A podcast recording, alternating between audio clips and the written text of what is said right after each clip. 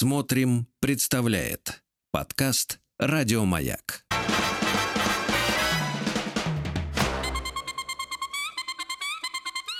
Провокация. Ну что ж, добрый вечер, добрый субботний вечер, и на часах 17.10 вы на маяке, а это означает, что мы начинаем с вами программу «Провокация», и я ее ведущий Сергей Насибян, психолог, психотерапевт, коуч. Ну что ж, мы давно не слышались в прямом эфире. Меня не было, по-моему, две субботы. А, наверное, за это время много чего накопилось и много чего произошло. Произошло также и у меня. А, жизнь, в общем-то, продолжает, э, что называется, бить ключом и, как правило, по голове. И в этом водовороте, калейдоскопе вечных перемен, мне кажется, становится жить все интереснее и интереснее. Сегодня мы с вами будем разбираться в вопросах с вашими проблемами, с вашими интересными ситуациями. И я напоминаю о том, что, конечно же, никого я не буду лечить, потому что все мы здоровы, но постараюсь всеми зависящими от меня способами, силами, используя их, показать вам, ну, возможно, другой угол, другой взгляд на ту ситуацию, в которой вы быть может, даже случайно оказались. А в связи с этим, дорогие наши радиослушатели, звоните по телефону плюс 7495 728 7171 и задавайте свои вопросы, рассказывайте свою историю. Ну а также пишите вопросы на Viber или WhatsApp плюс 7967 103 5533. Я обязательно на них отвечу. Оставить свои вопросы и запросы для выхода в эфир можно в специальной форме в разделе «Маяка» на сайте «Смотрим». А наши редакторы свяжутся с вами и выведут вас в эфир. А у нас есть звонок, насколько я понимаю. Добрый вечер. Алло, алло, Здра- здравствуйте, Здра- Сергей. Здравствуйте. Представьтесь, пожалуйста. Меня зовут Ольга. Очень приятно. А, а, Я дело все в том, что я все время смотрю ваши передачи, и мне чрезвычайно интересно, как вы ведете беседу и Прекрасно, раскрываете спасибо. человека. Ну вот э, сегодня хотела бы я получить ответ на какие-то вот свои определенные вопросы, Давайте попробуем. если это возможно. Давайте. У меня э, есть дочь взрослая, ей 27 лет. Мгм. Вот. И дело все в том, что у нас всегда были с ней хорошие доверительные отношения. Мгм. Но э, с некоторых пор, то есть, скорее всего, года три, наверное, назад, окончив университет, что-то произошло в наших отношениях. А, ну, конкретно, значит, как сказать, в общем, ну, как-то не так все стало, понимаете. Она сначала стала меня обвинять в том, что я не знаю, что такое сепарация, что я на нее давлю, там что-то еще. Ну, хорошо, как бы я почитала, что такое сепарация, я поняла, благо, что мне образование мое позволяет это все понять, то есть, как бы, ну, вот я врач тоже. Вот, я э, для себя приняла какое-то определенное поведение, как мне кажется, то есть я, я Мгм. То, что можно было, я спрашивала. То, что нет, нет, как бы она закрывалась. Ну, ну ладно, не надо. Это все прошло. Теперь очередная проблема. Теперь дело все в том, что она как бы ищет себя. Она ушла с прежнего места работы, пытается найти что-то другое, Мгм. но все дело в том, что она делает меня и наши отношения э, заложниками своей жизни. Понимаете? То Нет. есть вот м, Как они я, понимают? пони- я понимаю, что в данный момент ей очень психологически сложно, морально. То есть у нее такая профессия, как бы, что в нашей, в нынешней ситуации очень сложно найти что-то, ну, то, чтобы ей хотелось. Я это понимаю, я не давлю, не звоню, но я тоже переживаю. Мне, как бы, мне тоже дороги наши отношения, я всегда готова ей помочь, как-то подсказать, но меня никто ничего не просит. Никакой помощи, ни совета, ничего. Хотя я знаю, что ей сложно. Она в другом городе живет, она в Москве живет. Ну, Я отступлю даже немножко. Она очень умная девушка, то есть она закончила один из лучших вузов, вузов страны, то есть э, там у нее там все, она получила свои медали, красные дипломы, все. Но, понимаете, мне уже теперь даже кажется, что ум это одно, а какая-то, может быть, даже незрелость, это совершенно далекие понятия. Мгм. И у меня, у меня вопрос просто, как мне построить наши отношения, чтобы они сохранялись, чтобы я не теряла ее, чтобы вот, ну как бы, чтобы сохранилось доверие в конце концов. Может быть, я что-то делаю неправильно, может быть, я неправильно понимаю, себя веду, но дело все в том, что вот сейчас она может не звонить, допустим, месяц, два, Ну, я понимаю, что ей очень сложно, она такая Мгм. очень серьезная, понимаете, но Мгм. как ей помочь, это раз, и как Мгм. мне себя вести в данной ситуации.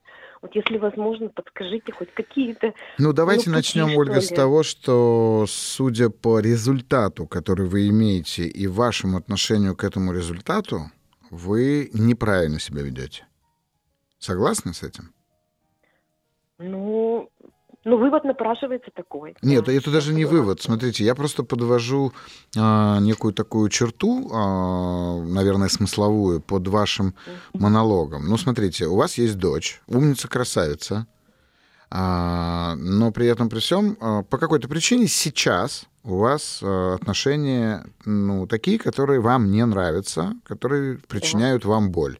Так? Совершенно верно, Вот да, если мы, если мы за скобки выносим вашу дочь, как, вот, как, как источник этой проблемы, оставляем только вас с вашей собственной ответственностью, то мы можем подвести черту, как вы сказали, может быть, я делаю что-то неправильно. Точно делаете что-то неправильно, потому что результат того, что вы делаете, вам не нравится. Да, да. Вот, вот сейчас важно, чтобы мы с вами поняли, можем ли мы от этого отталкиваться. Можем, Ольга? Мо- Можем, конечно, Хорошо. получается так. Хорошо. да. А вот теперь вот на этой, так сказать, черте я задам вам, ну, крамольный, наверное, вопрос в какой-то степени. А зачем вам вообще отношения с дочерью? Ну, как? Я знал, что вы именно просто- так и скажете, Ольга. Про- провоцируете на, на что-то, понятно, но... Нет, я ни на что не это- провоцирую. Вот представьте себе, Ну что я как? просто, я как маленький ребенок, четырехлетний, задаю вам простой и достаточно глупый вопрос, но простой. А зачем вам Хорошо. отношения с дочерью? Ну, потому что это самое главное в моей жизни. Это дочь одна, любимая, единственная. Я хоть, ну, как, это же родной же человек. Вот э, слышите, Ну сейчас, вот, смотрите, я призываю просто в свидетели тысячи наших радиослушателей, которые вас слышат, и послушайте, как демонически звучит фраза, потому что это самый главный человек в моей жизни. Вот, послушайте Ну, себя в моем Я воспроизведении. Не-не-не, я не Ольга, права, ни в коем соглашусь. случае никогда не смиряйтесь и не соглашайтесь с тем, что вы не правы. Вы тысячекратно раз правы. Вопрос-то не в этом. Вопрос в том, что я начинаю вам показывать на как бы на ваш акцент, казалось бы, на очень простой вопрос. Вы не сможете четырехлетнему ребенку объяснить, почему ваша дочь самый главный человек для вас. Не сможете. Вы начнете рассказывать ему, наверное, про материнский инстинкт, начнете говорить про то, что вы ее вынашивали, потом вы ее рожали, потом вы ее взращивали, потом вы ее воспитывали. И вот вроде как выпустили, а теперь такая проблема. Нет, Оль, вот а когда вы говорите о том, что она самый главный для вас человек, вы возвращаетесь в прошлое. Она Ну, а как выбрала другой Как? путь. Смотрите. Вот смотрите сейчас. Вам же, наверное, кажется, хотя э, вы врач, да, вы сказали? Да. Отлично. Значит, соответственно, учились, наверное, в мединституте, и там Да, точно да, было да. полгода психологии, психологии и Да, психиатрии. да, да. Да, точно. Поэтому, э, смотрите, вам кажется, что отношения с дочерью — это линейный процесс. А это не так.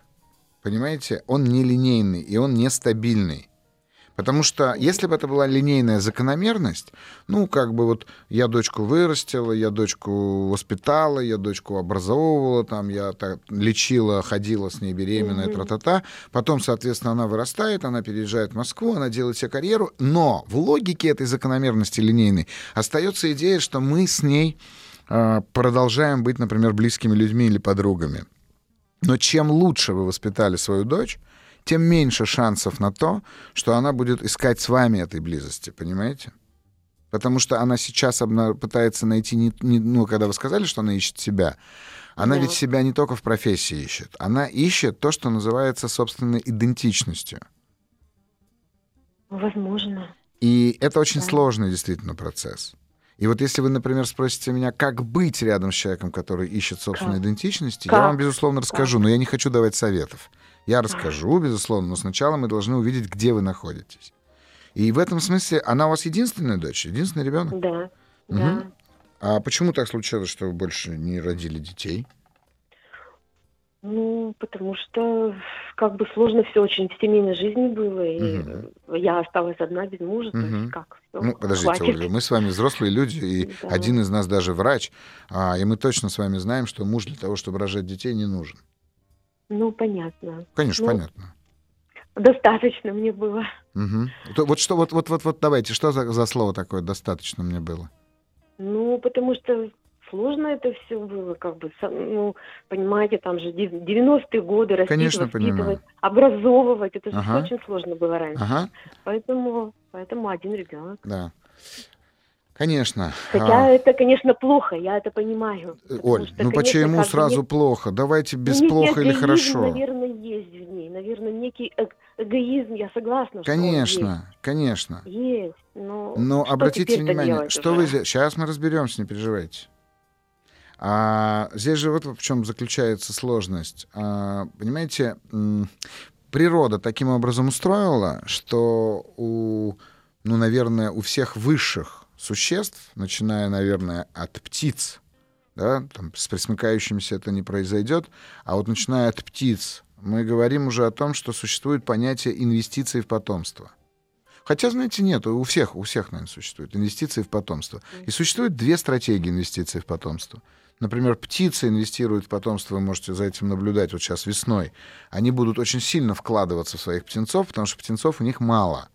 Но вы же точно понимаете, что, например, семга не инвестирует в свое потомство, потому что она выбросила 200 миллионов икринок, и из этих 200 миллионов вы- вырастет 200 тысяч. Она не сильно страдает на эту тему, что а, 180 там или сколько, 199 миллионов погибло. Она не будет на эту тему переживать. А, и, конечно, когда мы рожаем одного ребенка, мы переинвестируем в него в надежде на то, что потом будет возврат. Но самое интересное, она же вот сейчас, если поговорить с вашей дочерью, я почти уверен, она скажет, что она все закончила с отличием, с медалями и красными дипломами для того, чтобы мама была довольна, и чтобы мама ни в коем случае не почувствовала себя а, неправой, что она там в нее вкладывалась. Но это совсем не означает про близость, Ольга. Вот в чем дело. И вот в этой идентичности, в этом поиске очень важно несколько вещей. Первое из которых — это максимально сохранять границы. Вот прям максимально, понимаете? То есть а, их надо установить. Ну, например, если она говорит, да, там, мам, я сама тебе буду звонить, ну, предположим. Значит, Ну, надо, пере- понятно, я значит, надо перетерпеть. Да. Да, да, да. Дальше. Здесь очень важно, чтобы вы внутренне для себя Оль, дали ей во- возможность ошибиться и какую-то неудачу, например, пережить. А, это очень сложно, надо сказать, потому что мы же, конечно, я тоже хотим. поняла, тоже, Мгм, да, да. поняла. И третье, максимально открыто говорить ей о своих чувствах. О чувствах. Не о ее поведении, не о том, что она своим поведением, там, я не знаю, причиняет вам боль. А просто говорить ей, например, о том, что я беспокоюсь. Но не требовать никакого изменения поведения. Это важно. Понятно. Но у меня еще вот такой вопрос. Вы знаете, Мгм. вот когда вот я ей хочу что-то по телефону сказать, то есть у нас же общение только посредством же телефонной связи, Мгм. там, ну, так Да. скажем, да, потому что мы далеко друг от друга. А вот, если ей что-то не нравится, допустим, она все, она, а- она бросает э, телефонную трубку, и она не звонит, все, все, все, Мгм. контакт у нас закончен, Мгм. Раз- разговор закончен, то есть мне получается, как бы вот я думаю, что это тоже ведь не совсем же честно, понимаете, то есть я не могу ей сказать то, что я думаю, даже мягко как-то, Не можете. то есть так, нет, не могу. можете. Не можете. Вот Ну, Воспримите ее сейчас как э, ну, прям постороннего человека, но вы же можете любить ее, правда, при этом. ну, конечно, конечно. Вот и здесь очень важно именно это. А еще очень, ну я не знаю, правда, как проходит ваш разговор, когда вы с ней все-таки общаетесь. Я не знаю, насколько вам интересна ваша жизнь. Ну, тут, тут как бы нормально все, мне кажется. Ну, то есть вам интересна ваша жизнь? Да. Вот да. вы можете о Ну, своей жизни поскольку- как-то интересно рассказать? Ой, ну, может быть, не настолько уж прямо интересно, но насколько возможно в моей нынешней ситуации, ну, в Мгм. общем, да.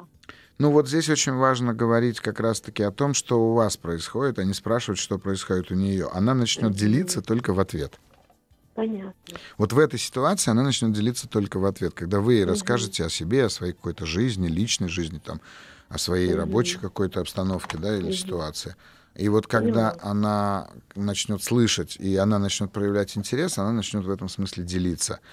Но при этом, при всем, Оль, тут важно помнить, что дочери должны в определенный момент уйти максимально далеко, насколько это возможно.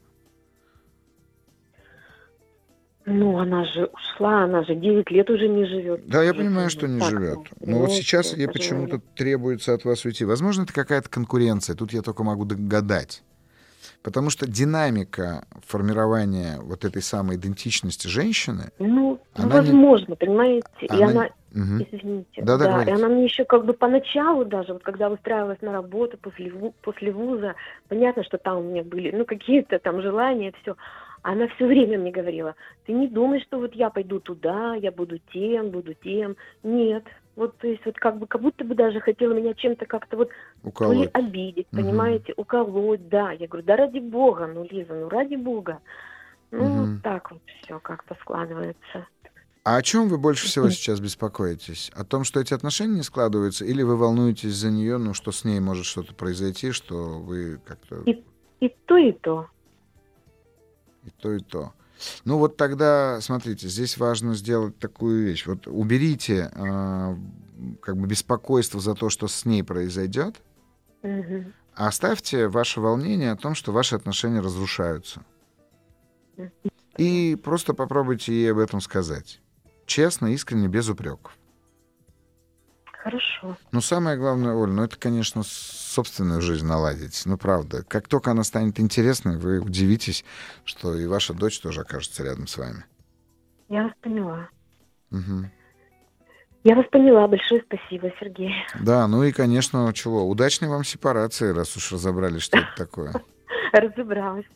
Все, большое спасибо до вам. свидания. До свидания. Спасибо. До свидания. А, И вот тут такой вопрос подоспел. Добрый вечер. Мне 30 лет, работаю инвалид первой группы по зрению. В целом все хорошо, но иногда возникает ощущение, что я не совсем чувствую себя отдельной личностью. Как с этим бороться? Спасибо. Дмитрий, а, ну, во-первых, я же вот так с вами разговаривая в а, эфире, не стану воспринимать вас инвалидом. Это первое, что нужно помнить. Я буду говорить с вами как с любым другим человеком.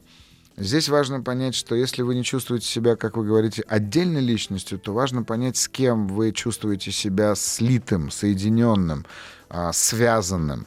И не надо с этим бороться, это первое, да. А очень важно, чтобы вы научились осознавать элементы в ваших э, коммуникациях, ваших отношениях с этими людьми или с этим человеком, которые дают вам основание не чувствовать себя свободным или чувствовать себя привязанным, как вы выразились. А, и чем более подробно вы эти элементы распознаете, чем более подробно вы эти элементы осознаете, тем проще вам будет не делать того, что вы сегодня делаете автоматически. Вот это важно научиться делать. А, ну что ж, а отношения с дочерью и мамой. Так интересно, я просто только что, когда ехал э, в студию, я как раз ехал с дочерью в машине. Моей дочери тоже, в общем-то, 25 лет.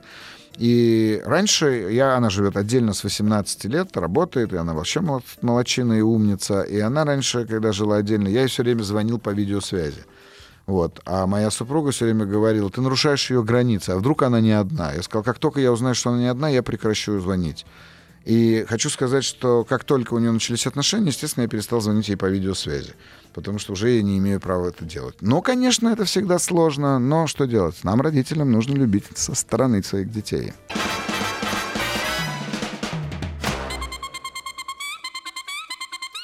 Провокация. Ну что ж, снова добрый вечер, особенно всем тем, кто присоединился к нашему эфиру только что. А это программа «Провокация на маяке», и я ее ведущий Сергей Насибян, психолог, психотерапевт, коуч. Мы с вами здесь встречаемся для того, чтобы разобраться в тех ситуациях, в которых вы, возможно, оказались совсем бессознательно или случайно, а может быть, как-то специально теперь хотели бы из них выбраться. Моя задача в этом разговоре с вами показать вам другую сторону этой проблемы. А для этого звоните нам в прямой эфир по номеру телефона 495-728-7171, а также пишите свои вопросы в WhatsApp или в Viber по номеру телефона плюс 7967-103-5533.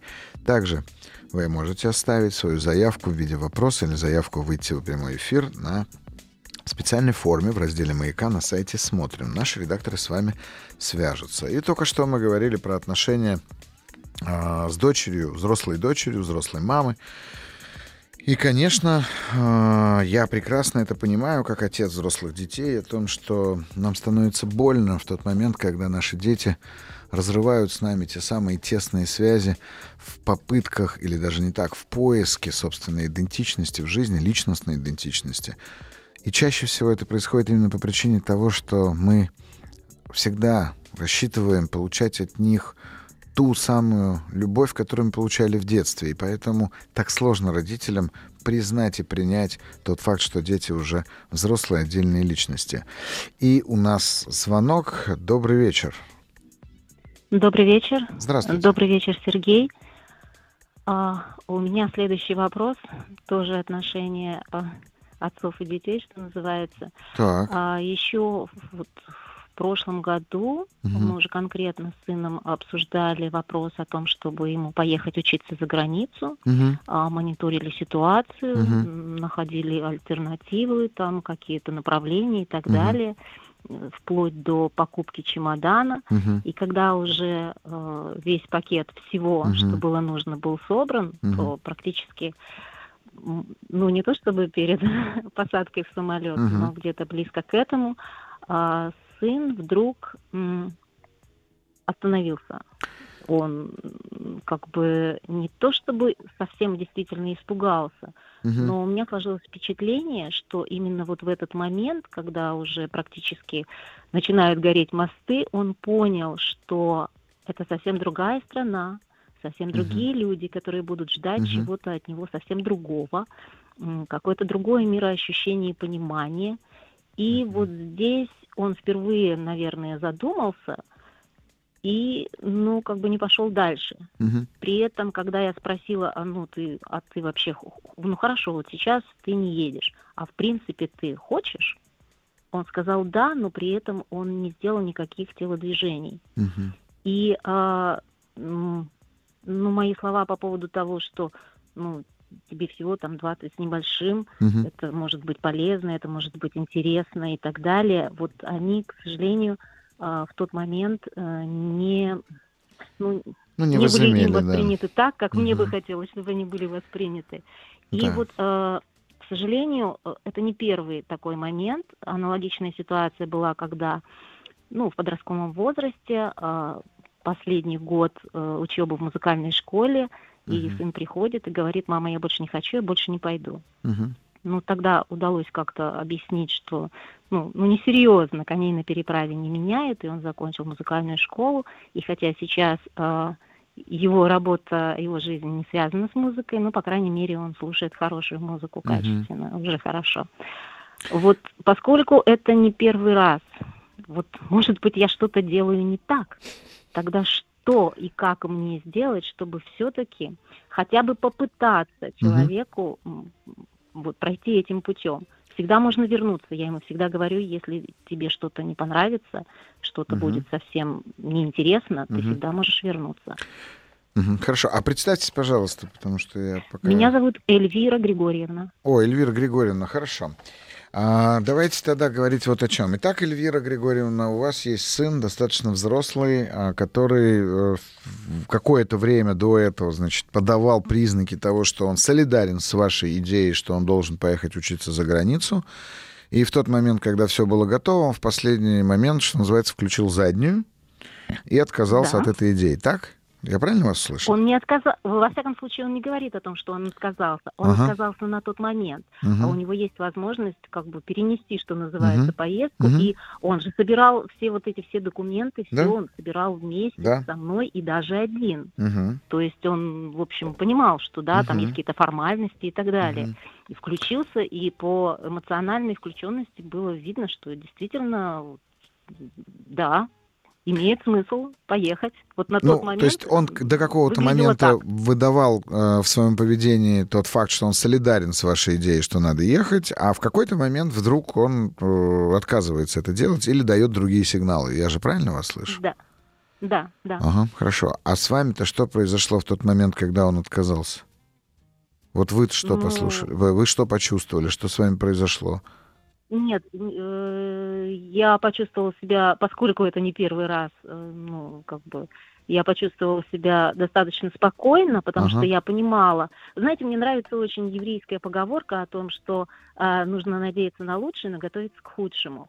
Поэтому я понимала, что такой вариант может быть, что Мгм. это не смертельно. Единственное, мне всегда жалко в таких случаях времени потерянного. Ну, на мой взгляд, Да. потерянного. Вашего или его? А что, простите? Вашего времени или его времени? Нет, его. Мне это что-то уж, господи. А его-то время, а его-то время что жалеть? Ну, потому что, вот, э, понимаете, вот если ты не поступил там в 10-12 лет в хореографическое училище, то классической балерины из тебя уже не получится, или там танцовщика. Так, То а если какие-то поступила в моменты- 16, бросил, почему жалеть время? Э, Ну вот он же, Дело смотрите, том, он же что- готовился и в какой-то момент отказался. Вот в том-то и дело, что он не отказался, он перенес. Сейчас он перенес? Да, сейчас Хорошо, он перенес. так. Он говорит, он На год, говорит, да? что, ну есть же, есть же, он говорит, есть же возможность как бы потом. Я говорю, хорошо, давай потом. Мгм. Но просто с другой стороны, я думаю, вот, э, ну потом мы перенесли, Мгм. наступает потом, Мгм. а кто как бы гарантирует, что не Мгм. получится та, та же ситуация? А я так понимаю, судя по возрасту, который вы обозначили, он туда едет учиться, ну, типа магистратуры, да, планировалось? Да, Мгм. да, да. Скажите, а как вообще эта идея родилась в вашей семье, что ему надо заканчивать магистратуру в какой-то другой стране или, ну, в конкретном, может быть, вузе? Как она родилась, ну, сама вообще, идея? эта иде- идея на самом деле э, была давно. Ну- Даже я помню, что там лет 10 назад мы ездили э, опять-таки в другую страну Мгм. посмотреть э, Мгм. потенциальные Ему было заведения. 11, так, ага. Ну, да. Так, вот вы ездили, и как идея-то Да, родилась? ездили. А, и- да не знаю, я уже не помню. Вы не помните или вы лукавите, Эльвира Григорьевна? Нет, я просто не помню, потому что вот он закончил музыкальную школу и увлекся автомобилями, Ага. и как бы я говорю, хорошо, ладно, инженерное образование это тоже очень хорошо. Это Хотя лучшее я, образование. конечно, Мгм. да, хотя я, конечно, хотела совсем другого, ну, мало ли, это же его жизнь. Ну, И вы г- г- С говорите, точки давай, зрения вот у нас образования, инженерное образование, на мой взгляд, самое лучшее, конечно. Вот я с вами согласна. Мгм. Я говорю, давай, вот у нас э, есть в нашем городе вот что-то, можно пойти сразу же в высшее учебное заведение, можно начать с колледжей. А, есть в других городах, Мгм. есть в других странах, и будучи с Аказией, так сказать, в другой стране, мы как раз посмотрели такое учебное заведение, я говорю, вот ты там пройдешь какие-то ступени, и можешь, в принципе, и сюда. Мгм. Он вдохновился, и это, это осталось как бы на долго- э, в долгосрочной перспективе. И Мгм. когда подошло время, мы вернулись к этому разговору, и вот, и вот, и вот Да, что мы имеем. Да, но только обратите внимание, Эльвира Григорьевна, что в этом случае вы, скорее всего, также запомнили бы, если бы эта идея родилась у него, и он пришел бы к вам с этой идеей, что, мам, а неплохо было бы мне учиться, например, там в этом институте или в этой стране. Но поскольку, поскольку вы сами говорите, что вы не помните, как эта идея родилась, у меня просто предположение, что идея, конечно, очень взрослая. А, И родилась она с большой долей вероятности там у вас. А он, не желая вас обидеть, конечно, ее разделил. И вроде как он должен был так и делать. Но в определенный момент, вот сейчас с ним что-то произошло. И то, что с ним произошло, абсолютно иррационально, потому что с большой долей вероятности он просто испугался чего-то. А вот вы пытаетесь ему рационально объяснить, почему надо все-таки закончить до конца, что называется, саму суть а, начатого. Но, Мгм. понимаете, невозможно рационально объяснить ребенку, который боится бабы Яги в темной комнате, что ее там нет. Невозможно. Вот просто никогда невозможно. Но можно же просто подойти, включить свет и показать, что бабы Яги нет. Бывает такое, это было бы неплохо, но Баба Яга появляется в темноте. Вот в чем дело. Он и без вас знает, что когда свет включен, то Бабы Яги нет. Он же темной комнаты Оста- боится, а не комнаты самой. Оставить ночник. Опять же, вы включаете свет. Да-да-да, такой бы не вопрос. Переезжайте в эту страну, и он переедет вместе с вами. Это будет ночником. Да я, мы тоже думали по этому поводу. Но Ну, конечно, я про это и говорю, что... А тут темная комната, Эльвира Григорьевна, темная комната, понимаете? И ему надо привыкнуть к этой темноте. Сама идея я о прошу- том, что он переезжает, это для него темная комната. Несмотря на то, что он такой прям взрослый мальчик. Так все мы взрослые вроде как люди, а при этом при всем боятся-то наши маленькие дети внутри. И что-то с ним сейчас произошло. И, и если он, по, по крайней мере, принял решение, отдайте ему это решение. Позвольте ему быть с этим решением прям вот да, конечно. до конца. И самое главное, будьте рядом с ним, не отворачивайтесь от него в этом решении. Но самое важное, это помните, что ему просто страшно, потому что там темно. И если вы включите свет, вы как бы разрушите саму темноту. Но страх от этого меньше не станет. Поэтому ему нужно привыкнуть к этой мысли, привыкнуть к этой темноте. То есть другого пути нет, только так, да? Нет, можно Никакой заставить, можно сманипулировать. Нет, но давайте, нет, это нет, Эльвира это нет, Григорьевна, это однозначно да, давайте нет, вернемся нет, через две минуты, вернемся к этому разговору.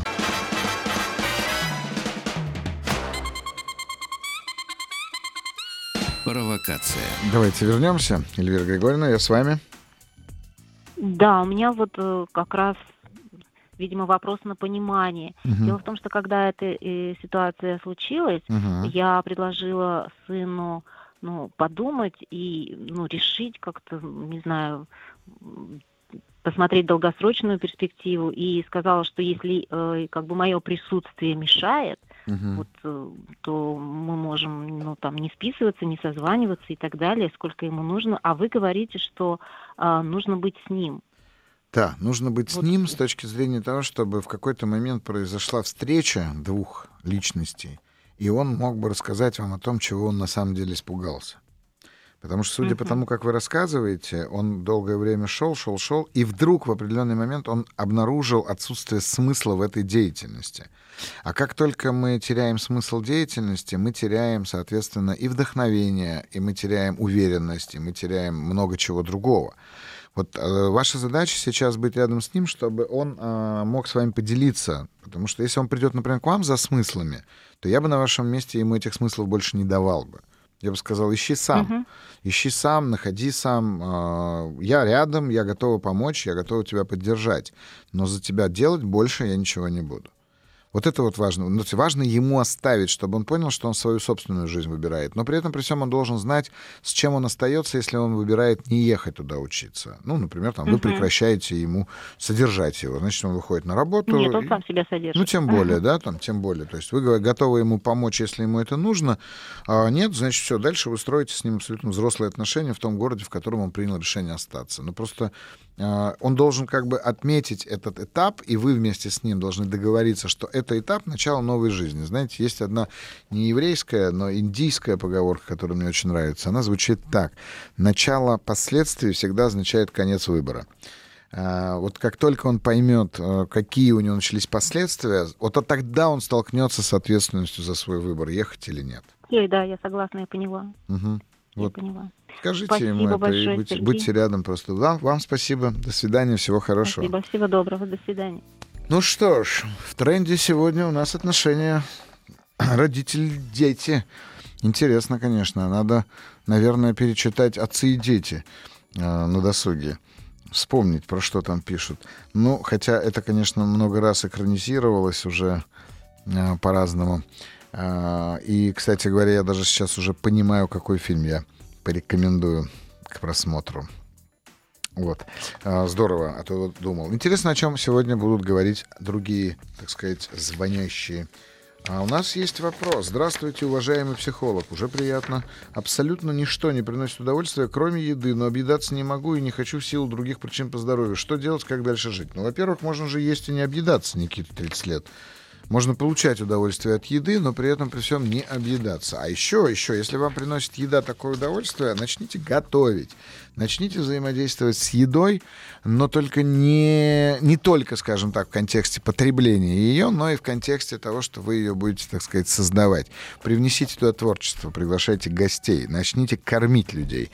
Ну, а вы, дорогие друзья, звоните нам по номеру телефона плюс э, 7495-728-7171. Ну, и также пишите свои вопросы в WhatsApp или Viber плюс 7967 103 55 33. Также можете оставить свои заявки с вопросами на сайте Маяка. В разделе Маяка на сайте «Смотрим», а наши редакторы с вами свяжутся. Провокация. Ну что ж, добрый вечер. Суббота, вечер, «Маяк», а значит и провокация, и я ее ведущий Сергей Насибян, психолог, психотерапевт, и сегодня мы с вами много-много-много-много уже говорили о том, как строить отношения со взрослыми детьми.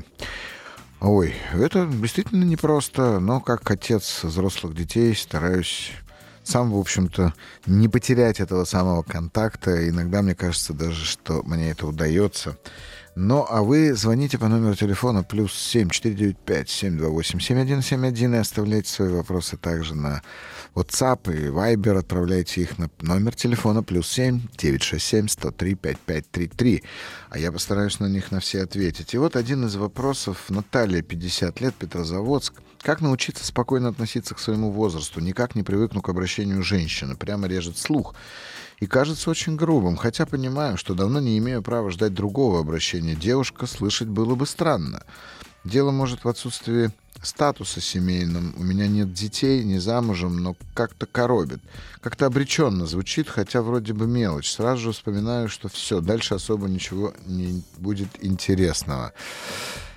Ай. Но ведь и правда же, что тут, успокаивать Наталью, наверное, было бы глупо, потому что, конечно, дальше точно не будет так, как в 30, дальше не будет так, как в 40, дальше не будет так, как в 20, дальше будет так, как в 50, дальше будет так, как в 60, в 70 и так далее но при этом при всем очевидно, что каждый из нас проходит э, своего рода кризисы, кризисы личностные, кризисы возрастные, но все это, все это всего лишь навсего этапы смысловых кризисов, которые происходят. 50 лет возраст, вы прожили 7 раз по 7, 49 лет. Вы перешли в совершенно другую ну, еще, может быть, не плазменное состояние, но в другое совершенно состояние психики. И, конечно же, в 50 лет надо искать то, что будет интересно в 50. Наталья, но здесь важно, чтобы вы, так сказать, озаботились тем, что вам интересно. Я не знаю вашего физического состояния, я не знаю вашего социального статуса, но мне тоже 50, и поверьте, моя жизнь мне вообще не менее интересна, чем была в 35. Только просто 35 были другие интересы.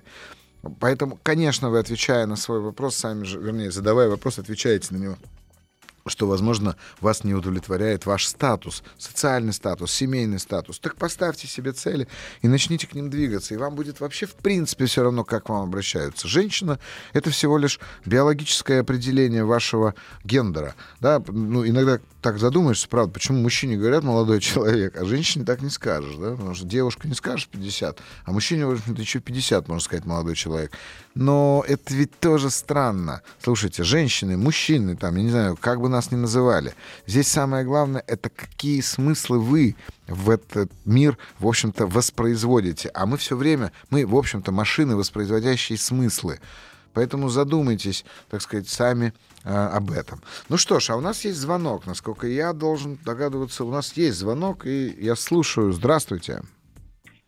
А, здравствуйте. Здравствуйте. А, меня зовут Настя, я из Питера. Угу. Вот мне 39 лет. 40 э, исполнится буквально через пару недель. А, я замужем 11 лет. 25 ага. лет мы вместе с этим человеком, ага. то есть практически всю мою осознанную жизнь. И мы оба из очень-очень-очень неблагополучных семей, угу. не маргинальных, а именно угу. неблагополучных, угу. токсичных, травматичных, очень все такое угу. запутанное и сложное было. И, собственно, кроме этого человека в моей жизни близких людей больше нет. Э, и до того, как он у меня появился, до того, как мы познакомились, э, вообще все э, всю мою жизнь я могла описать таким чувством, как будто бы я падаю в пропасть Э, это очень страшно, очень безумно. Я вообще ничего не контролирую, я просто вот падаю, падаю, падаю, падаю. Угу.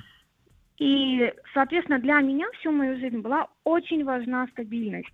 То есть я прям готова была, не знаю, все что угодно сделать э, для того, чтобы просто почувствовать, что я хотя бы не падаю, не, э, что я как-то стою на ногах. И всю, собственно говоря, э, замужнюю жизнь э, я добивалась э, этого статуса. Я училась, я очень много работала, еще училась. В итоге у меня сейчас годам к 33-35 uh-huh. вроде как стабильная работа, uh-huh. высшее образование, uh-huh. муж, который носит меня на руках до сих пор, там дарит мне подарки, внезапные цветы и так далее.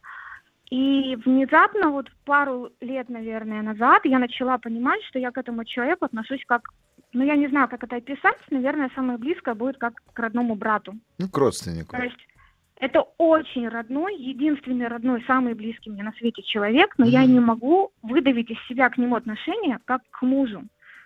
И я сказала ему об этом вот прошлым летом, собственно, а, что мне нужно подумать, разобраться, что я чувствую.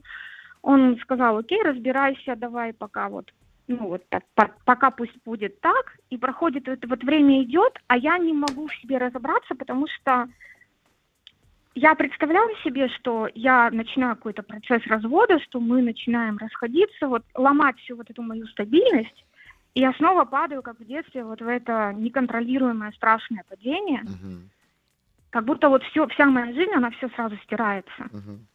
И это настолько страшно, что я даже не понимаю, хочу ли я развестись, или я боюсь развестись, или я, я даже не понимаю, как, что мне сделать для того, чтобы я поняла, что я хочу вообще. Ну, подождите, Настя, вы же, очевидно, боитесь развода. Это же нормальное состояние. очень тут- сильно. ну, Тут ничего удивительного нет. Скажите, пожалуйста, а, а сколько было вашим родителям, когда вам было, ну, скажем так, лет 10? Ну, 33, наверное, 35 тоже. Мгм, 30. Ну, у меня только мама была, но она меня никогда не воспитывала особо. А кто вас воспитывал? Ну, иногда бабушка с дедушкой, иногда тетя. Ага. Ну, вот потом к маме я переехала, потом опять к тете. Ага, Ну, она была такая. понятно. А родители развелись, когда, сколько вам было лет? А они не разводились, у меня вообще только мама была. Мгм. Ну, вот Понял, была, понял, в понял, кавычках понимаю, так. понимаю, да. Мгм. А, так, интересно, хорошо. А, вот как бы вы жили, жили, жили, жили, и в какой-то момент вы вдруг почувствовали, что вы мужа любите, как вы сказали, как родного человека, но не как мужа. А что Да. случилось? Вот что произошло? Любили, любили, бац, споткнулись и больше не любите? Или все-таки это происходило потихонечку? Ну, это потихонечку происходило. Во-первых, э, я начала добиваться каких-то, ну, начали появляться результаты того, тех трудов, которые я вкладывала в свою жизнь.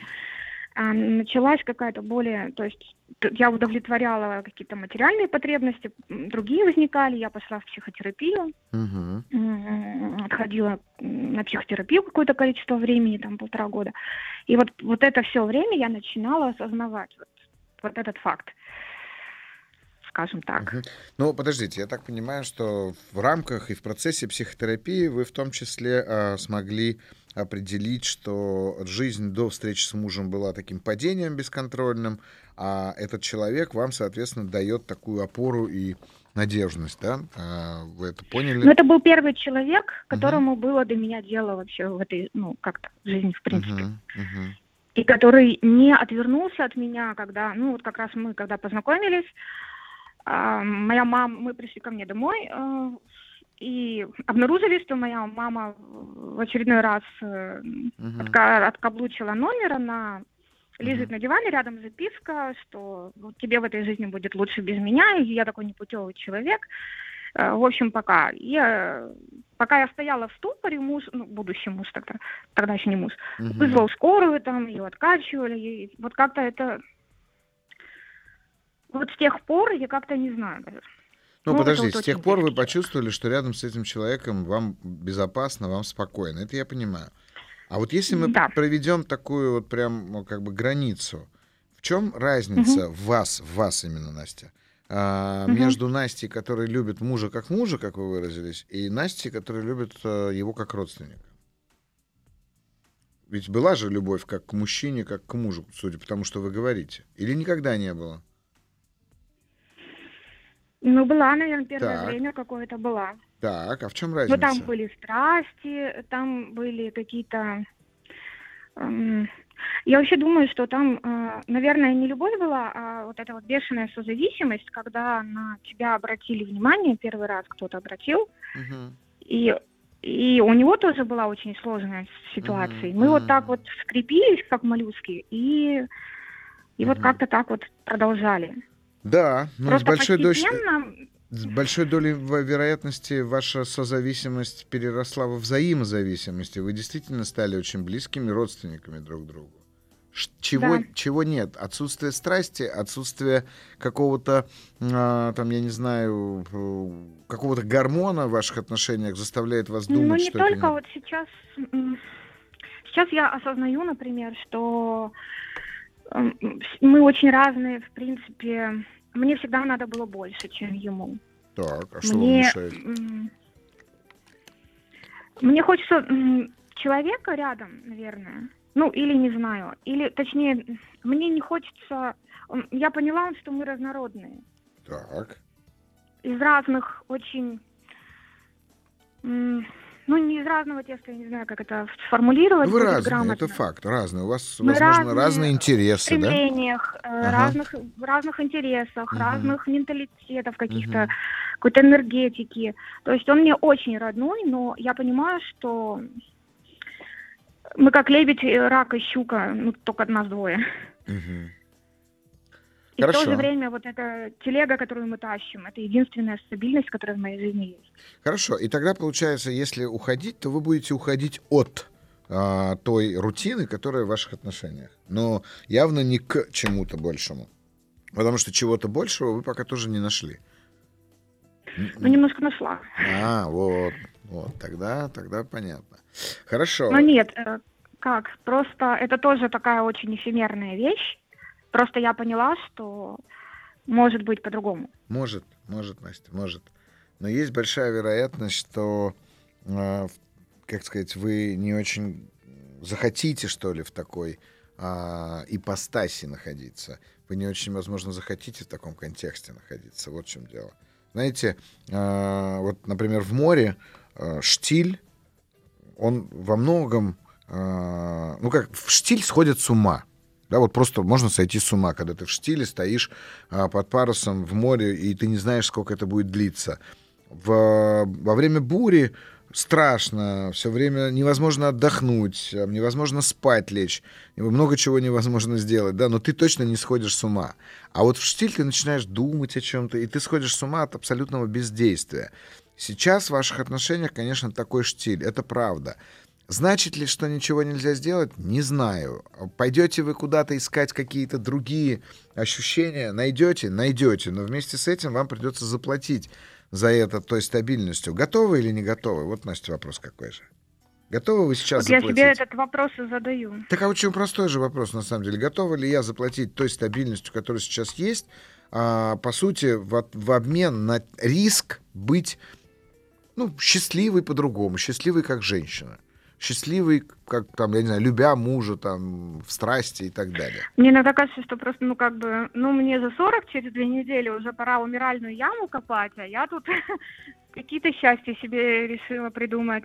И вот как-то, может быть, уже поздно рисковать. Давайте так, не поздно, Настя, 40 это, конечно, вот в 50 будете думать, что же я в 40 не сделала, потому что 50 будет ровно то же самое. А вот скажите мне, как бы вы оценили по, ну давайте так, по десятибальной от нуля, где 0 это отсутствие, а 10 это полная реализация чувств, эмоций и ценностей. А вы чувствуете себя рядом с вашим мужем полной эмоциональной и физической безопасности? От нуля Нет. до 10? Вот насколько? Два, три. Так, то есть рядом с мужем вы на двоечку чувствуете себя в полной эмоциональной и физической безопасности, да? На двойку. Да, Ага. да. Хорошо, Ну, Потому что всегда я как бы за это отвечала. я понял, я понял. Хорошо, а насколько легко вы можете поделиться с ним позитивными, негативными чувствами, эмоциями, ну, уверены, будучи, что он вас выслушает, поймет, э, поддержит, разделит Ну, на пять. на пять? Ну, я могу поделиться, но, но, скажем, простыми какими-то вещами. Да. А вот если я ну, так, спрошу про физическую близость, э, ваша радость, э, ощущение ваше приятное от физической близости, да, от нуля до десяти? Я наоборот, я, я вообще зажимаюсь и, не трогай меня. не Ну, то есть прям меня. ноль, да? Прям ноль. Мгм. А, интерес. Насколько вам интересен ваш супруг как личность, как человек, его интересы, его чувства, его какие-то увлечения? Именно его. Это, вы знаете, происходит как как, как с родными людьми, да, ну, как родной человек, он мне интересен, мне безусловно, ну, ну, может, на 6-7. Мне хочется ему помочь как-то все время что-то сделать, я для этого много делаю, но если бы мы вообще не были знакомы, Мгм. вообще никогда, допустим, и я бы его просто встретила бы как, Мгм, мгм. то я бы сказала, какой хороший человек, но Мгм. это не тот человек, с которым мне было бы интересно общаться, потому что у нас очень разные интересы. Ну, очевидно, что тут я могу сказать, что, скорее всего, ваши отношения, конечно, на грани разрыва. А, и ситуация действительно критическая, и тут вопрос, либо вы выбираете семейную психотерапию, либо вы Мгм. создаете какую-то паузу в отношениях, что больше приведет к разрыву, понимаете, Настя? Но ситуация Ну действительно вот- критическая, потому что иначе, если вы сейчас не уйдете, а по какой-то причине останетесь, то вы потом, конечно, из него щипцами вытащите все. Ну, то есть вы ему жить не дадите и сами не будете. Я это понимаю, я этого очень не хочу. Да, и для так- себя, ни для него, потому что я думаю, что мы оба достойны каких-то... тогда тут два а, варианта. Вы либо разведетесь, либо останетесь вместе, но в любом случае через парную психотерапию, либо через а, какой-то ка- как разрыв контакта, то есть, ну, разъехаться на какое-то время, побыть отдельно друг от друга. Только так. Я не верю, честно Мгм. скажу, в паузу в отношениях. Я считаю, что пауза это, в общем-то, знаете, когда страшно просто разорвать отношения, люди берут паузу. И это я говорю и про себя, а, и про свой опыт, и про опыт э, как э, психолога, как психотерапевта, работающего с парами. Вот, поэтому тут, тут два варианта. Если хотите сохранить отношения, и в том числе он их хочет сохранить, то это парная терапия. Ну, потому что, Мгм. ну, очевидно, да, что у вас к нему претензии, которые какие-то обиды, какие-то а, не- недовольства, которые у вас э, вырабатывались на протяжении длительного времени. Если это не взорвать, что называется, то придет все к плачевному если- результату. Уходить, то вот как пластырь сраный, да, вот прям Мгм. сразу и, и все. Да, если уходить, то сразу, а если оставаться или вообще есть хоть какая-то надежда у одного из вас, то тогда вот я говорю, через идите, идите к психологу вдвоем, потому что там вы честнее будете, я думаю. А, ну, если мы просто через психолога, допустим, останемся вместе, я его не съем потом Нет, себя. нет, если, если я думаю, что здесь как раз специалист вам поможет определить, что вы в этот момент делаете выбор и остаетесь, понимаете? Потому что если вы останетесь Мгм. потому, что вам страшно или потому, что вам его жалко, вот тогда вы его съедите. А, вот- Жалко. а если вы найдете... Ну, сейчас жалко, я поэтому говорю, сейчас точно я бы не стал так делать. Ну, я бы и на его месте вас отпустил бы просто, потому что это, не- не- конечно, ни к чему хорошему не приведет. Вот это мне сейчас было очень важно услышать. Мгм. Потому что я огромное чувство вины испытываю, и Ну, здесь вы ни в чем не виноваты, так что решайте сами. Поговорите с мужем. А, возможно, либо терапии, либо разъезжайтесь на какое-то время, а там дальше как пойдет. Мгм. спасибо. Хорошо, да, спасибо вам, до свидания. Спасибо. Свидания. Ну что ж, бывает и такое. А, вопрос. Добрый вечер, Сергей. Интересует такой вопрос. Вырабатывается ли окситоцин у психопатов? Что они чувствуют, когда обнимают своих детей, жен, мужей, например? Нормальные человеческие эмоции? Или это как с животными, которых не следует очеловечивать, приписывать их, им наши собственные ощущения? Ну, в первую очередь, если мы говорим о людях-психопатах, то я бы, конечно говоря, не стал бы сейчас их обесчеловечивать в первую очередь, потому что все-таки это люди, и психопатия, если мы говорим о диагнозе, то это всего лишь навсего некое отклонение, да, и отклонение психофизическое в этом смысле, и психоэмоциональное. Ну, слушайте, я не знаю, кстати говоря, с точки зрения биологии, уверен, что уровень окситоцина у них ниже при обниманиях, чем у обычного человека, но не скажу, что его нет совсем. Поэтому тут не скажу. Вот тут пишут, боже, какая дура, не знаю, про меня или про кого-то. Хорошо. А, что ж, мы с вами продолжаем а, нашу передачу «Провокация» на «Маяке», и я жду ваших звонков, потому что сейчас у нас будет небольшой перерыв, а после него я снова жду ваших звонков в прямой эфир по номеру телефона плюс 7495 728 7171 и ваши сообщения по номеру телефона плюс 7967 103 5533. Провокация. Ну что же, добрый вечер. И мы продолжаем, хотя у нас уже последний блок. И я жду ваших звонков. Звоните прямо сейчас по номеру телефона 495-728-7171.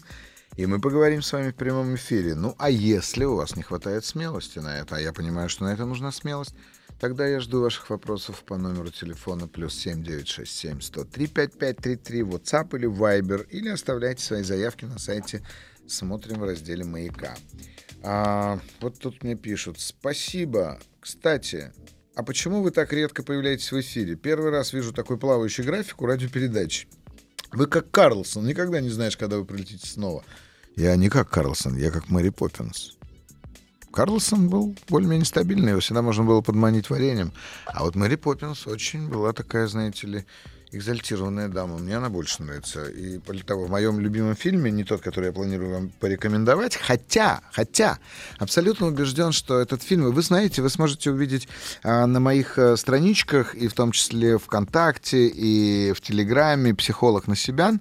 Подписывайтесь, и там есть разбор, мой разбор, психологический разбор фильма, вы никогда не догадаетесь, какого фильма, который называется «Стражи Галактики», а, который я разобрал. Первую часть я прям рассказал про то, что это на самом деле э, это кино про то, как формируется семья без основных элементов семейной системы. А, но при этом формируется семья. А вторая часть этого фильма фантастического, на мой взгляд, во всех смыслах этого слова, это фильм о всех абсолютно вариантах проявления любви во Вселенной. Любовь братская, любовь э, взрослого к ребенку, любовь женщины к мужчине, любовь э, эгоистичная, разная любовь, в общем, э, и там про все про это э, написано. Поэтому э, рекомендую посмотреть. Вот. А и у нас э, есть звонок. Я слушаю. Добрый вечер. Добрый вечер, Сергей. Меня зовут Борис. Очень приятно. Я с Московской области. У меня такой проблем психологической в плане того, что у меня умерла жена. Так. Два месяца назад. Так. И у меня нестабильное психологическое состояние. То есть периодически могу впасть в истерику, то есть угу. плакать начинаю. Ну, это нормально, Борис. Как, Вы же потеряли близкого как человека. Как мне стабилизировать? Состояние? Нет, подождите, подождите. Прежде чем стабилизировать, скажите, сколько вам лет? 51. 51. А сколько вы прожили с вашей супругой? 25. Ну, то есть вы прожили больше половины вашей жизни, и это нормально, что вы чувствуете сейчас. И вы, понимаете, смотрите, вы называете, норм... А, как это, стабилизироваться, это перестать чувствовать то, что вы чувствуете. Но ведь это же очень сильное чувство, ну. это горе, это утрата, и его нельзя прожить так же легко, как простую радость какую-нибудь или обиду. Не надо избегать этого чувства, Борис. А на проживание горя у вас уйдет какое-то время. Будьте в нем. Просто старайтесь как можно меньше привязываться ритуально к этому, ко всему. Знаете, мы очень часто пытаемся, там, ну, я не знаю, смотреть на фотографии, ездить на кладбище. Вот этого делать не стоит. Ну да. Стоит наоборот. Тут попробуйте не делать этих элементов, но при этом, при всем, оставьте свое чувство внутри, проживайте его максимально глубоко. Если хочется плакать, плачьте на здоровье. Я вам точно рекомендую не прибегать к алкоголю, каким-то препаратам, а, потому что это очень ценное чувство. Препараты нет, но алкоголь, да, есть. Так вот, не надо его делать, потому что вы поймите, ведь по сути то, что вы сейчас чувствуете, это а, апогей вашей любви. Почему вы от него бежите? Скорбь — это апогей любви. Мы все обречены потерять друг друга однажды. А там не сколько скорбь, сколько тоска. Это и есть скорбь, вы просто ее сейчас определяете тоской. Да. И это очень круто, что вы это чувствуете. Не заглушайте. Алкоголь депрессирует ваше эмоциональное состояние, Борис. Если вы спрашиваете, как максимально быстро прийти, что называется, ну, скажем так, в более спокойное состояние, чтобы вы могли начать жить, первое, что надо сделать, это отказаться от алкоголя в этой ситуации. И чувствовать, чувствовать как можно больше. Любить ее, скорбеть о ней, тосковать. И это все очень важно.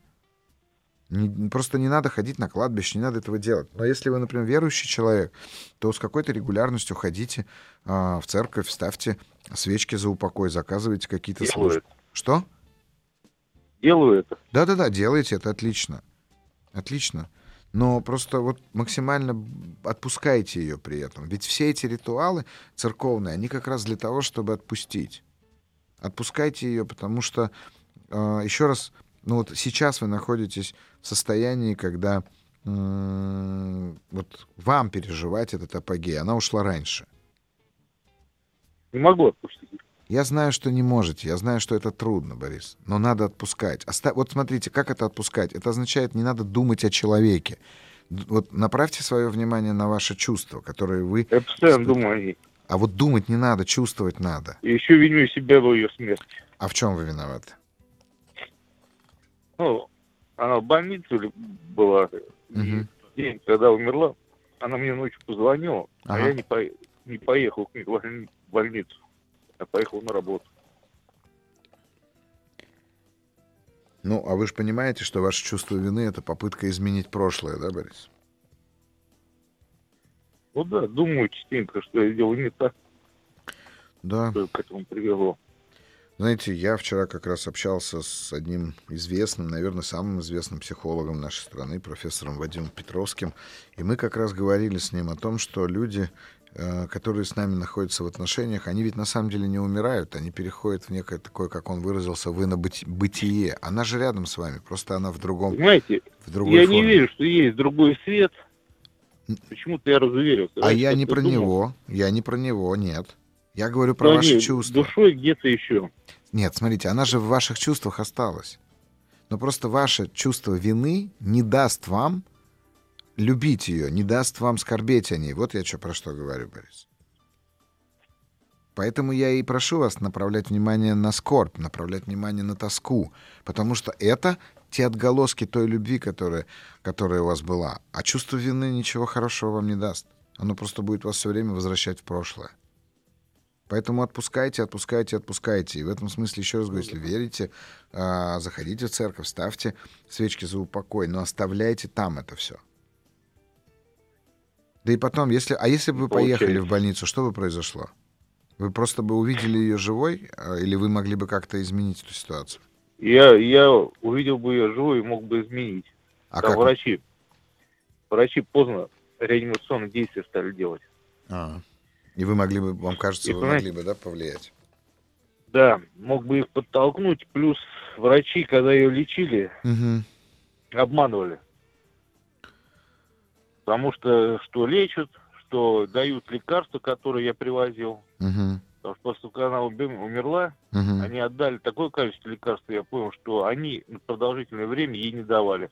А это лекарство ей помогало. Ну, тут вы ничего не можете сделать, потому что это все-таки... Не, у меня, знаете, у меня надо чувство мести наказать.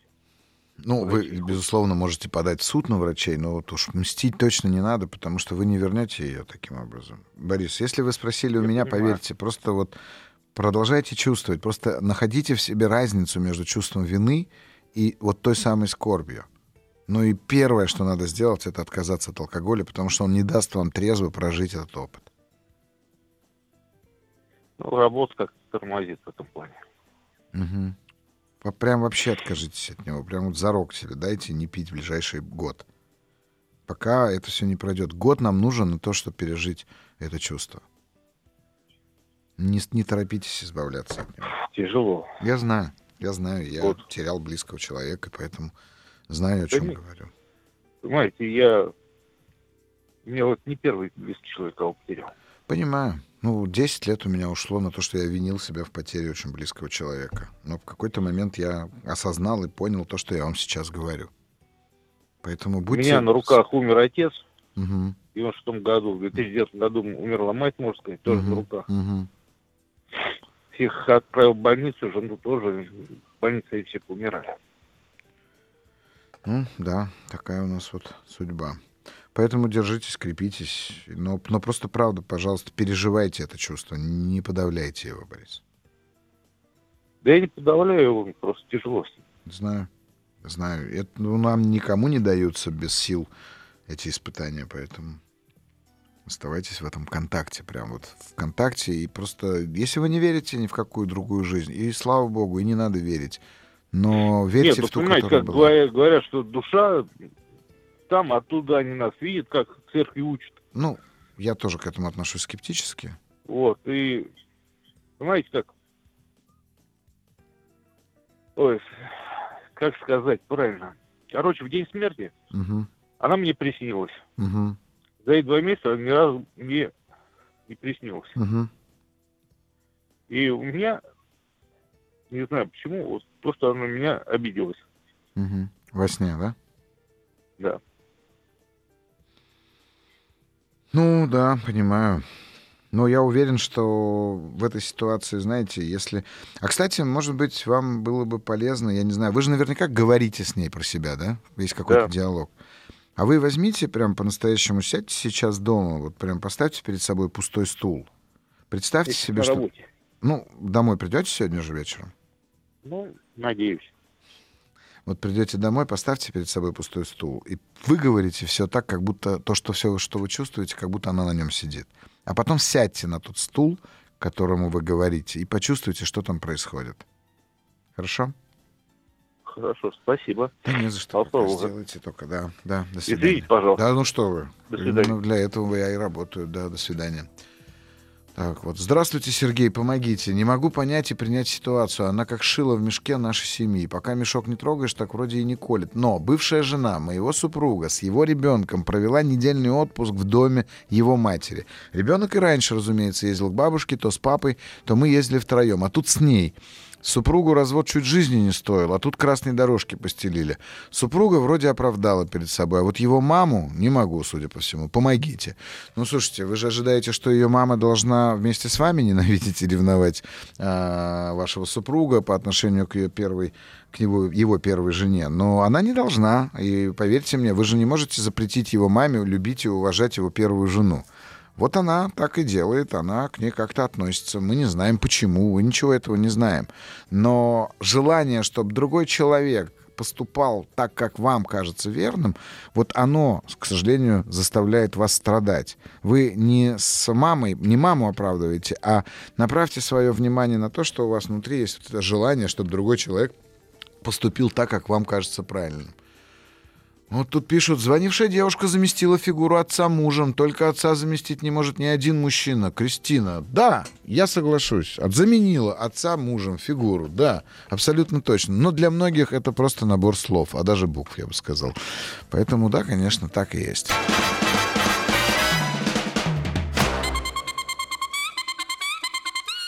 Провокация. Ну что ж, а я продолжаю отвечать на вопросы. Добрый вечер. Сыну 17 лет. При общении говорит много подробностей. Устают слушать и родные, и друзья. Можно ли как-то скорректировать манеру общения?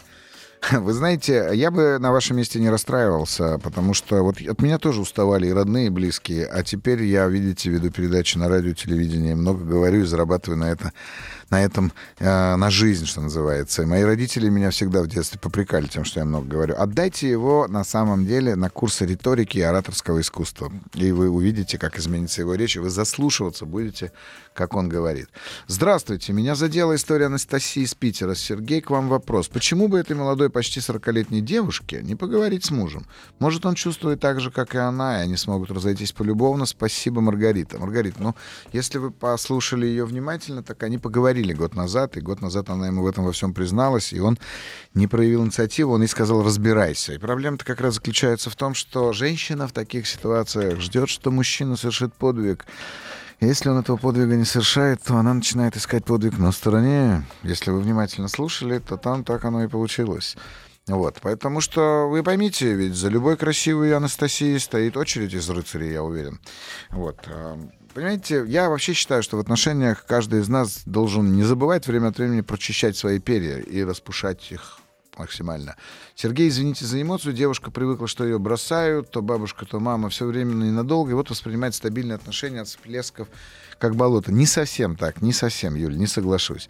Там немножко другая ситуация. Добрый день. Повторите, пожалуйста, еще раз название фильма про все виды любви. С радостью, Ольга, с радостью. Повторяю, называется Стражи Галактики. Я говорил про вторую серию, но и первую тоже настоятельно рекомендую. Очень вам сочувствую, это уже Борису. Полгода тому назад потеряла мужа, три месяца мучилась тоской и утратой, но остался, он остался один, а я уехал в деревню, тоже испытывала вину, занялась нейропсихологией, и это помогло. Желаю вам сил духовных. Ну что ж, нейропсихология тоже прекрасно. Как я понимаю, у меня тоже на год назад умерла мама. Да, вот очень много сочувствия вам, Борис, чтобы вы прям правда почувствовали, что вы совершенно не одиноки. Борису нужен друг, который его молча выслушает. Главное, чтобы этот друг был без алкоголя. Это я говорю от себя. То же самое чувство вины сильнейшее было. Надо было по-другому решать и делать, и разочарование в Боге, и во всем. Потом день за днем сочувствие в той же когда землетрясение, те же сны, как-то помогало. Конечно, мы все, в общем-то, начинаем сначала... Почему я настаиваю на том, что нам надо проживать это горе, да и не один я на это настаиваю, потому что именно оно позволяет нам в итоге понять, что мы не одиноки. И я расскажу такую мою любимую историю. Однажды к Будде, который Шакьямуни, две с половиной тысячи лет назад э, пришла одна женщина, и она сказала, «О, великий, я знаю, что ты тот, о ком говорят что ты всемогущ. У меня умер сын, и он был единственным, кто у меня остался. Я знаю, что у тебя может быть лекарство от смерти. Это важно, что она именно так сказала. Помоги мне. Он сказал, да, у меня есть лекарство от смерти, но дам я тебе его только в том случае, если ты принесешь мне три рисиновки, ну, три зерна риса, из дома, в котором никто никогда не знал потери близкого до заката. И она пошла в деревню. И, конечно же, ни в одной деревне она не обнаружила ни одной семьи, в которой не было бы потери близкого, где бы никто не умирал. И тогда к закату она пришла, пала к ногам Будды и сказала, ты научил меня не застревать в своем собственном эгоистичном горе, потому что нет людей, которые не теряли своих родных. Это одна из моих самых любимых историй. Ну что ж, а я рекомендую вам сегодня посмотреть фильм. Он, кстати, идет еще в кинотеатрах, насколько я знаю. Называется «Сын». А, это прекрасный фильм Флориана Зеллера, а режиссер Флориан Зеллер с Хью Джекманом в главной роли. И у этого же режиссера есть фильм «Отец». Он чуть, на мой взгляд, сложнее и тяжелее, но можете посмотреть оба фильма, раз уж мы сегодня о таком говорили. Ну что ж, а я с вами прощаюсь. Всего вам хорошего. Встретимся через неделю. С вами был Сергей Насибян. Еще больше подкастов «Маяка» насмотрим.